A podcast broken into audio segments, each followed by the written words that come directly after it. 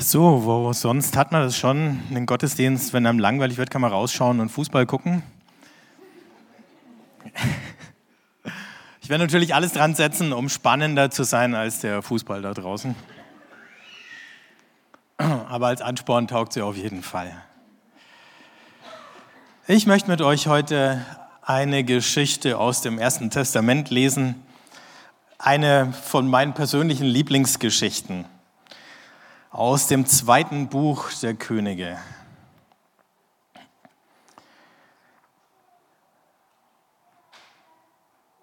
Ich lese in mehreren Abschnitten und sie geht folgendermaßen los. Da sammelte Ben-Hadad, der König von Aram, seine ganze Streitmacht, zog gegen Samaria und belagerte es.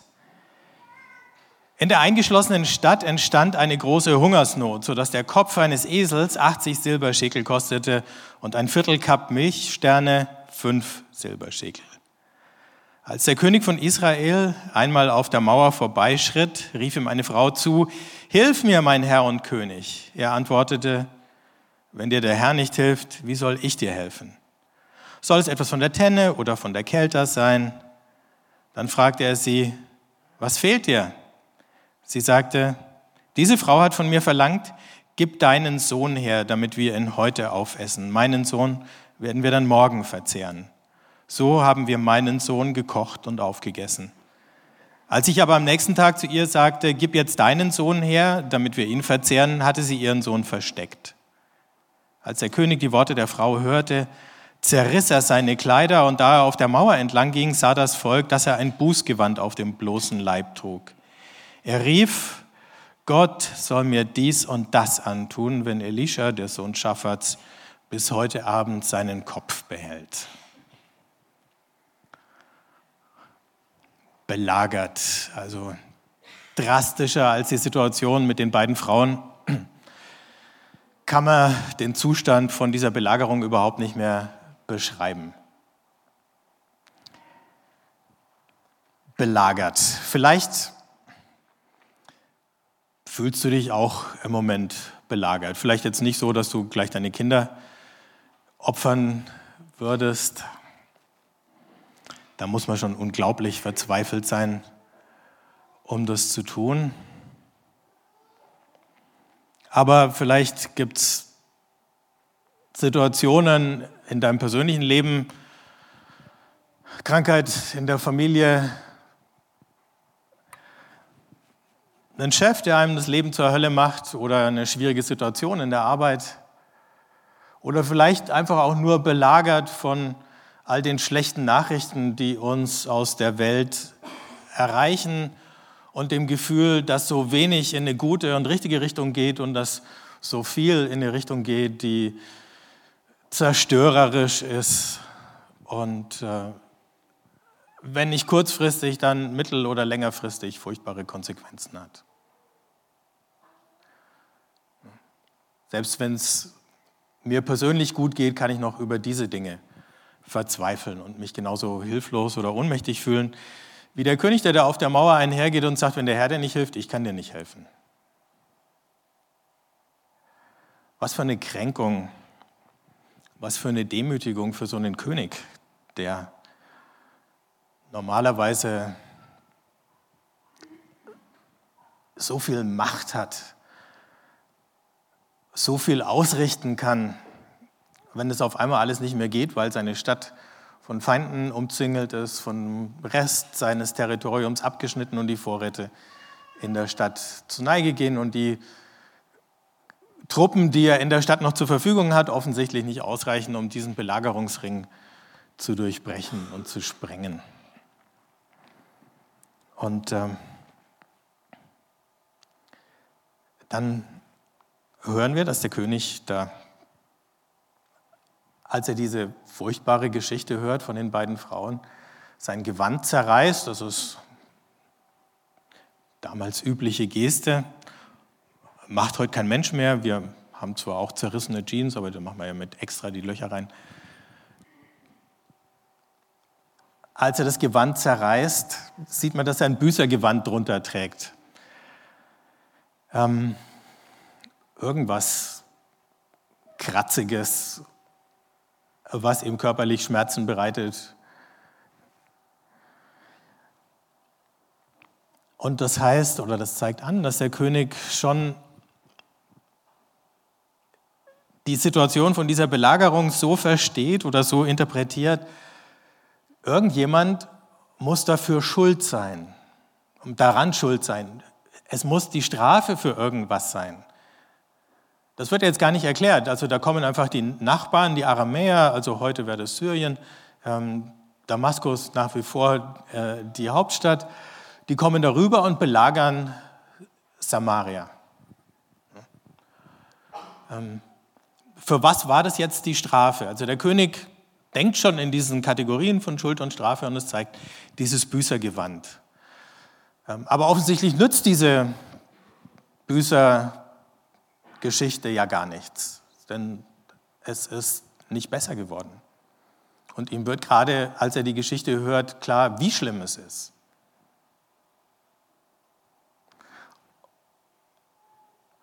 Und in dem Moment, weil er sowieso schon immer über Schuld nachdenkt, braucht er einen anderen Schuldigen. Also wenn seine Buße nicht reicht. Und jetzt bleibt eigentlich aus seiner Sicht nur noch einer, nämlich der Prophet Elisha. Der war schon immer ein Troublemaker. Und dann sagt er, also Gott tu mir dies und das, wenn der morgen noch seinen Kopf hat. Der König braucht einen Schuldigen. Und er greift oder nimmt halt den ersten Besten, der ihm einfällt. Jemand, dessen Jobs gewesen wäre, diese Lage entweder zu verhindern oder sie abzuwenden. Kein Wort darüber, dass der Elisha sein Volk schon mehrfach aus kritischen Situationen gerettet hat. Wir brauchen jetzt einen Schuldigen und der muss bestraft werden. Auch das ist gar nicht so weit weg. Ne? Präsidenten, die irgendeinen Schuldigen brauchen, der ganz schnell bestraft werden muss und ganz hart bestraft werden muss, das haben wir alle in den letzten Tagen in den Nachrichten verfolgt, die gibt es in verschiedenen Ländern der Welt im Moment. Insofern ist es auch nur ein ganz normaler König. Also, wie geht es denn jetzt weiter? Elisha hielt sich in seinem Haus auf und die Ältesten saßen bei ihm. Der König hatte einen Mann vor sich hergesandt, aber noch vor der Ankunft des Boten sagte Elisha zu den Ältesten, Merkt ihr, dass dieser Sohn eines Mörders seinen Henker schickt, der mir den Kopf abschlagen soll? Gebt nun acht. Wenn der Bote kommt, verschließt die Tür und haltet ihn an der Tür zurück. Sind nicht schon die Schritte seines Herrn hinter ihm zu hören? Noch während er mit ihnen redete, kam der König und sagte, dieses Elend kommt vom Herrn. Was soll ich noch vom Herrn erwarten? Doch Elisha entgegnete, hört das Wort des Herrn. So spricht der Herr. Morgen um diese Zeit kostet am Tor von Samaria ein Seher Feinmehl nur noch einen Schekel. Und auch zwei Seher Gerste kosten nur noch einen Schekel.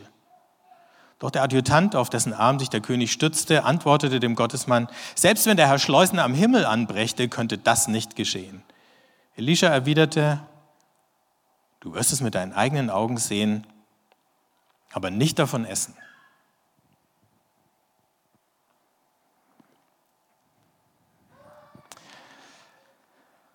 So, da hat der König seinen Meister gefunden in dem Elisha. Erstens ahnt der schon, was jetzt gleich passieren soll und reagiert. Das heißt, der Bote kommt nicht rein, die Tür ist verrammelt, der König kann nicht rein. Er ist in Sicherheit. Und zweitens antwortet er auf den Vorwurf ähm, mit einem Wort Gottes. Die Frage, die der König stellt, das ist die Frage, die wir uns auch manchmal in den Belagerungszuständen denken, wenn wir unter Druck sind, was soll ich noch vom Herrn erwarten? Eine Krise und als wäre die nicht genug, vielleicht schon die nächste Krise. Und es scheint unentrinnbar, es ist keine Lösung in Sicht. Dieser Adjutant ist ja sozusagen die Stimme des gesunden Menschenverstands in der Geschichte. Der hört den Elisha diese Ansage machen und sagt, wie soll denn das gehen? Das müsste ja vom Himmel fallen, das Zeug, damit hier in der Stadt wieder normale Preise herrschen. Hm.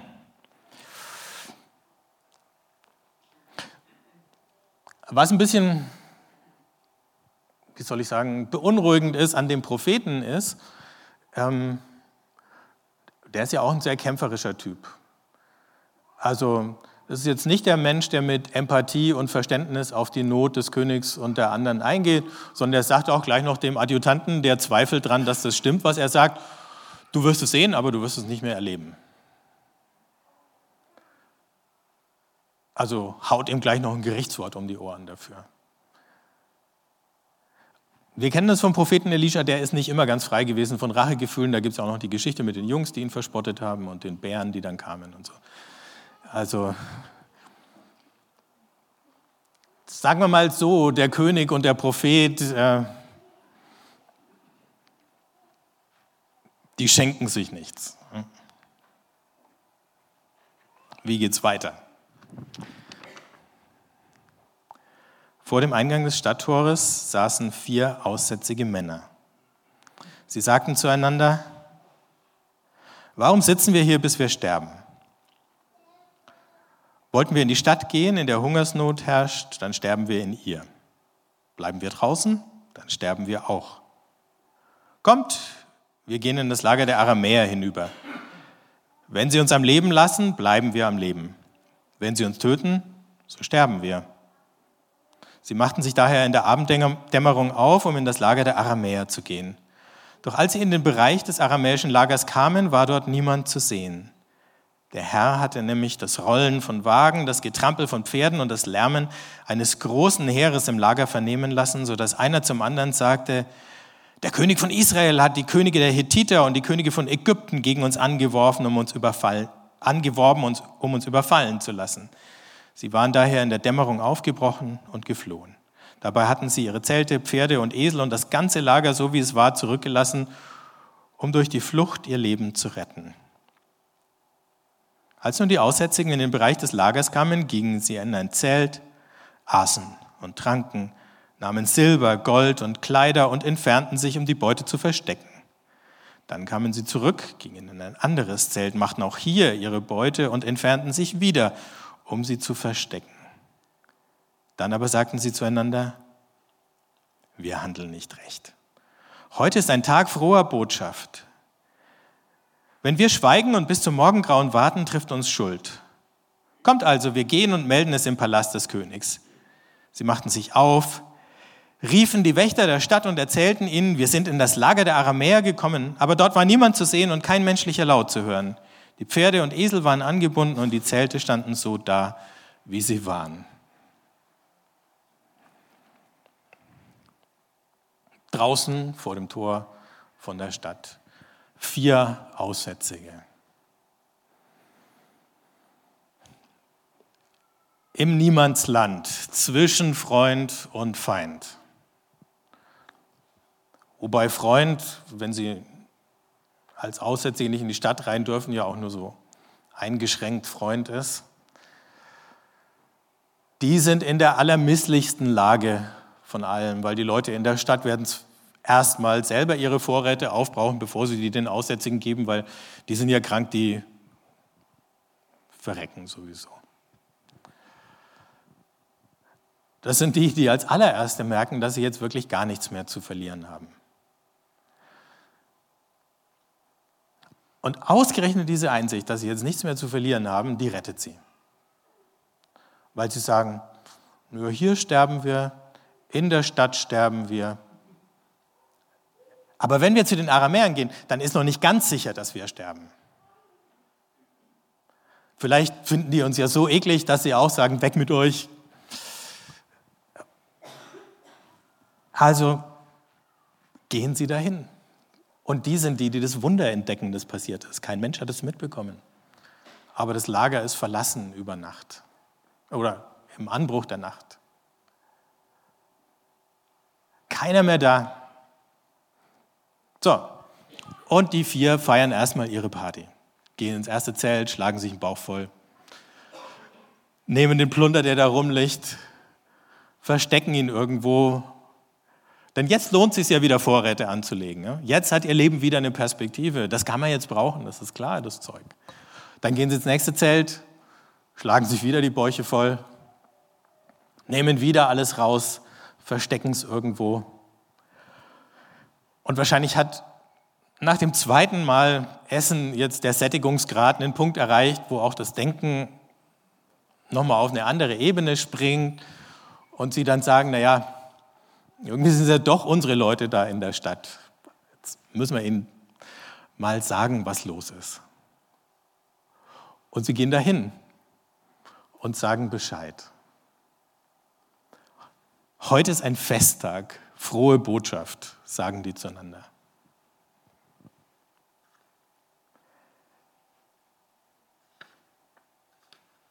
Aber was passiert jetzt?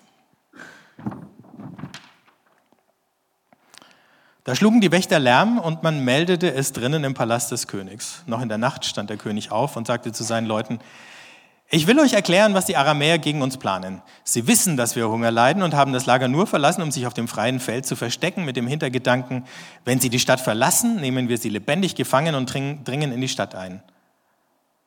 Doch einer von den Leuten schlug vor, man nehme doch fünf von den noch vorhandenen Pferden. Ihnen mag es ergehen wie den vielen Israeliten, die schon zugrunde gegangen sind. Wir wollen Männer mit den Pferden hinschicken und dann weitersehen. Man nahm also zwei Wagen mit den Pferden. Der König schickte sie der Streitmacht der Aramäer nach und befahl ihnen, brecht auf und seht nach. Sie fuhren hinter ihnen her bis an den Jordan und fanden den ganzen Weg mit Kleidern und Waffen übersät, die die Aramäer auf ihrer überstürzten Flucht weggeworfen hatten. Als sie zurückkamen und dem König Meldung erstatteten, strömte das Volk hinaus und plünderte das Lager der Aramäer. Jetzt kostete ein Seher Feinmehl nur noch einen Schekel und auch zwei Seher Gerste kosteten nur noch einen Schekel, wie es der Herr vorausgesagt hatte. Der König hatte die Aufsicht über das Tor dem Adjutanten übertragen, auf dessen Arm er sich zu stützen pflegte. Ihn trat das Volk im Stadttor nieder und so starb er, wie es ihm der Gottesmann vorausgesagt hatte, als der König gekommen war, um mit ihm zu reden. Die Geschichte beginnt herb, sie endet herb.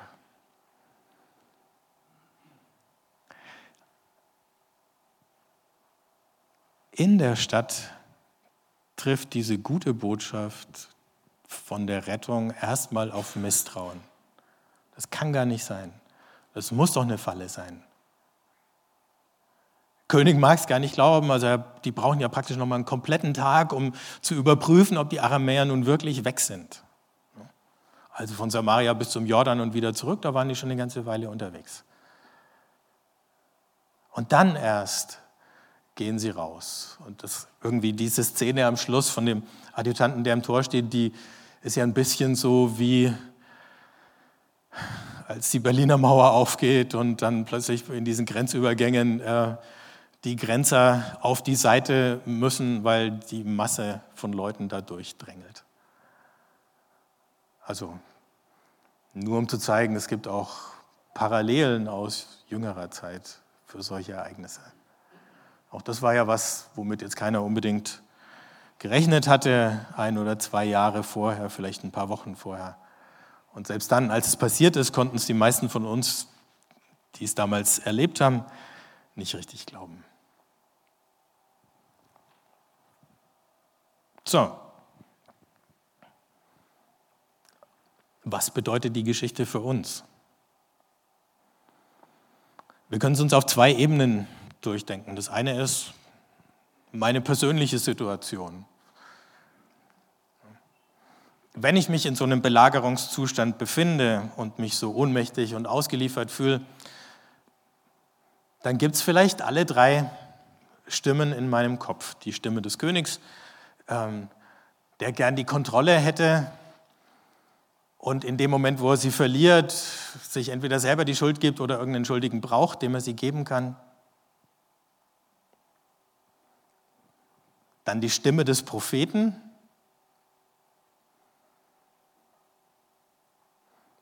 trotzige Stimme, die nicht nur sagt, Also es ist nicht nur die Stimme des Optimisten, der sagt, es wird schon wieder, sondern da ist ja auch noch mal eine Schärfe gegen die drinnen, äh, die klagen und keinen Ausweg suchen, äh, keinen Ausweg sehen wollen. Die gibt's. Und dann gibt es die Stimme des Aussätzigen, der sagt, okay, ähm, ich habe jetzt nichts mehr zu verlieren. Was hält mich jetzt noch davon ab, dahin zu gehen, wo die größte Angst sitzt? Da gehen sie hin. Denn es war ja die, dieses Belagerungsheer, von dem der ganze Druck in der Situation ausgegangen ist. Und aus der Stadt kam er lediglich wieder zurück. Was hält mich davon ab, dahin zu gehen, wo die größte Angst ist, um festzustellen, dass es vielleicht gar keine begründete Angst ist oder vielleicht keine begründete Angst mehr ist?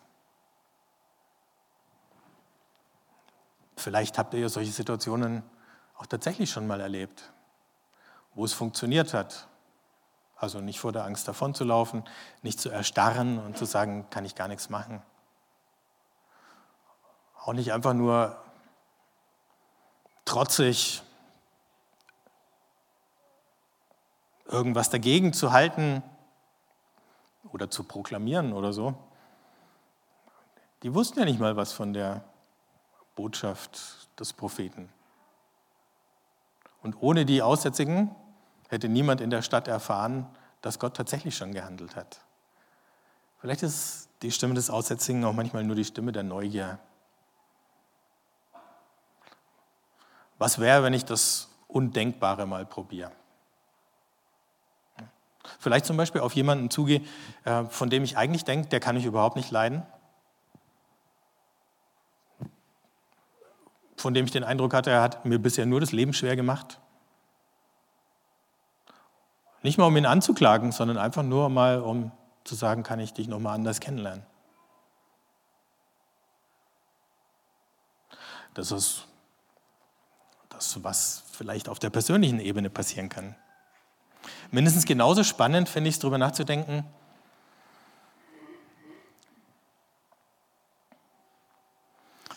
was das für uns als Gemeinde bedeuten kann.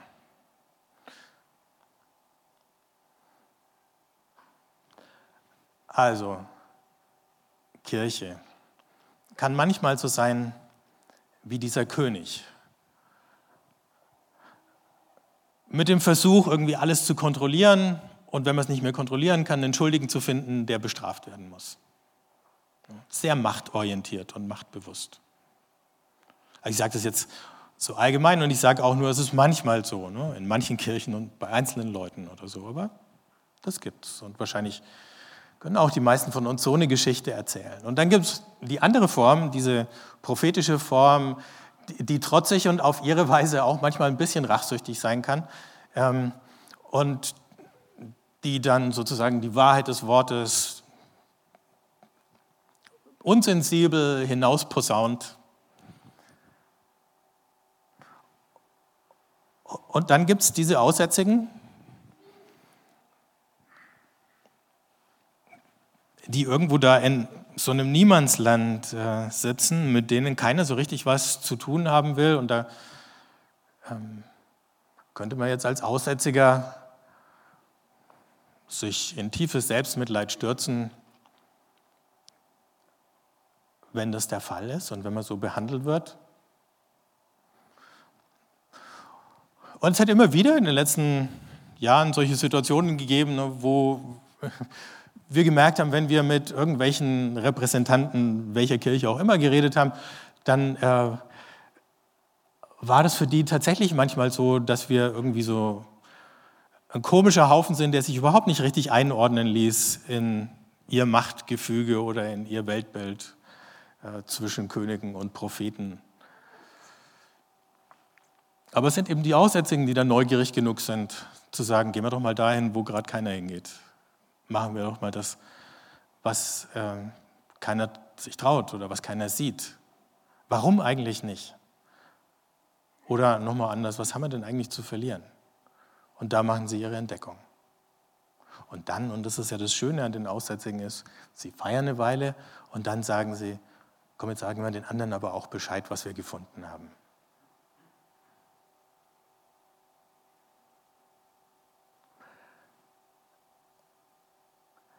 So gesehen könnte die Geschichte für uns bedeuten, hey, es ist gar nicht schlimm, aussätzig zu sein.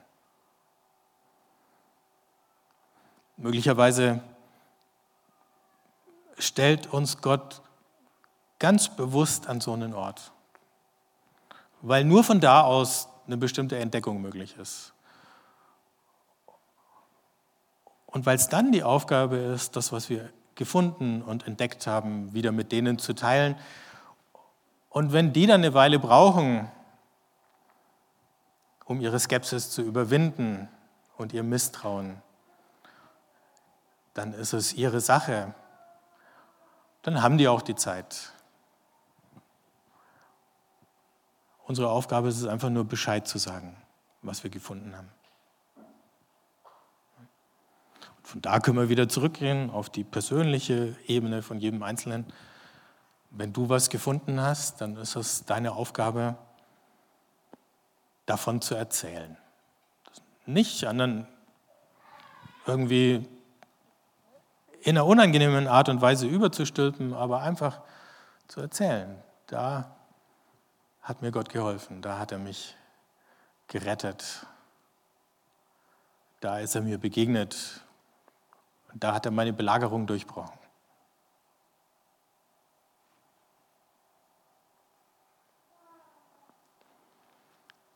Also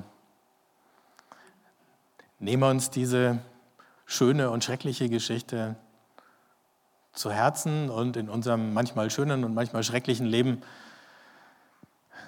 Lasst uns die Situationen entdecken, wo uns Gott an so einen Ort stellt, damit wir ihn finden und das entdecken, was er an Spuren hinterlassen hat, dass wir in seiner Güte für uns sorgt.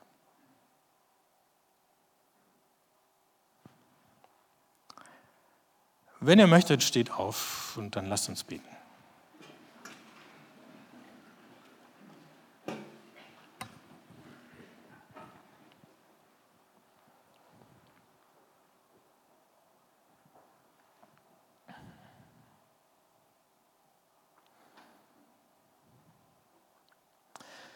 Wenn der Herr die Gefangenen Zions erlösen wird, dann werden wir sein wie die Träumenden, heißt es im Psalm.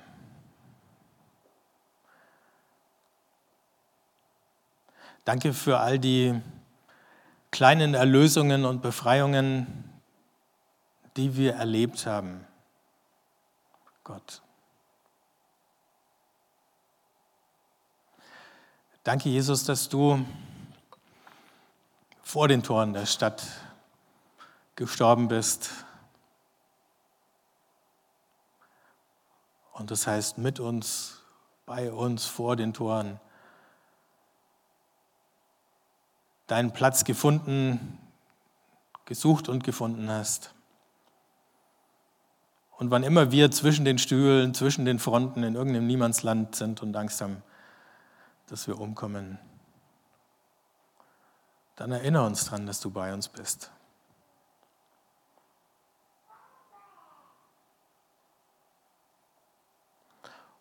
Und mach uns die Augen auf für die Orte, an die du uns hinführen willst, weil du da schon gewirkt und gehandelt hast, damit wir entdecken, was du tust, damit wir das feiern können, damit wir anderen davon erzählen können. Mach uns frei von dem Bedürfnis, die Kontrolle zu behalten, anderen Vorwürfe zu machen, Rache zu üben.